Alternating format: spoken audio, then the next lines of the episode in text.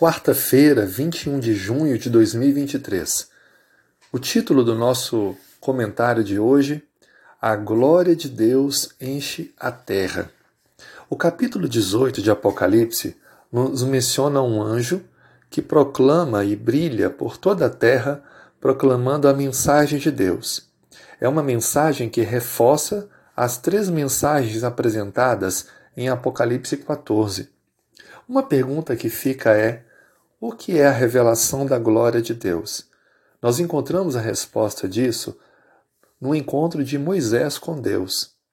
No livro de Êxodo, capítulo 33, verso 18 e 19, nós temos esta conversa. Assim diz a palavra. Então ele disse: Rogo-te, Senhor, que me mostres a tua glória. Respondeu então: Farei passar toda a minha bondade diante de ti e te proclamarei o nome do Senhor. Terei misericórdia de quem eu tiver misericórdia, e me compadecerei de quem eu me compadecer.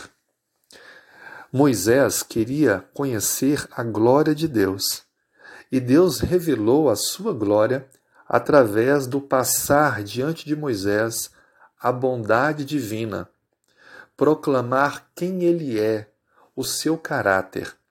Assim sendo, a glória de Deus é revelada a nós através do seu maior ato de bondade de toda a história a morte de Jesus Cristo. Deus se fez um de nós, viveu e sofreu em nosso lugar para nos dar a salvação, o perdão e a vida eterna. Por isso que a salvação é unicamente pela fé na graça de Cristo.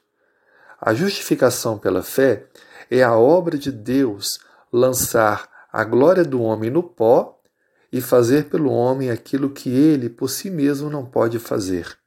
Isso está em um livro chamado Testemunhos para Ministros e Obreiros Evangélicos. O que nos fica claro com a palavra de Deus é que ele anseia que nós possamos temer a Deus e dar glórias a Ele, segundo Apocalipse 14, 7. Ou seja, aceitar a salvação pela graça, viver pela fé e brilhar pelo Senhor diante do mundo escuro que vivemos. Desta maneira, irradiaremos a luz gloriosa do Senhor às demais pessoas que estão ao nosso redor.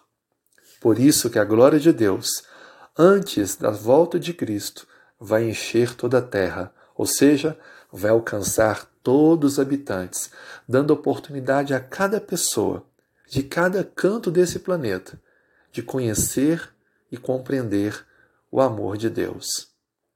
É claro que o aceitar a salvação é algo pessoal, intransferível, e cada um prestará contas da sua decisão diante de Deus. E você? Quer começar a viver essa missão maravilhosa de compartilhar essa luz transformadora de Deus, quero orar com você. Senhor, colocamos nossa vida em tuas mãos. Dê-nos a tua bênção para esse dia. Nos habilite a brilhar por ti e compartilhar a salvação, a tua bondade, o teu amor. Nós oramos em nome de Jesus. Amém.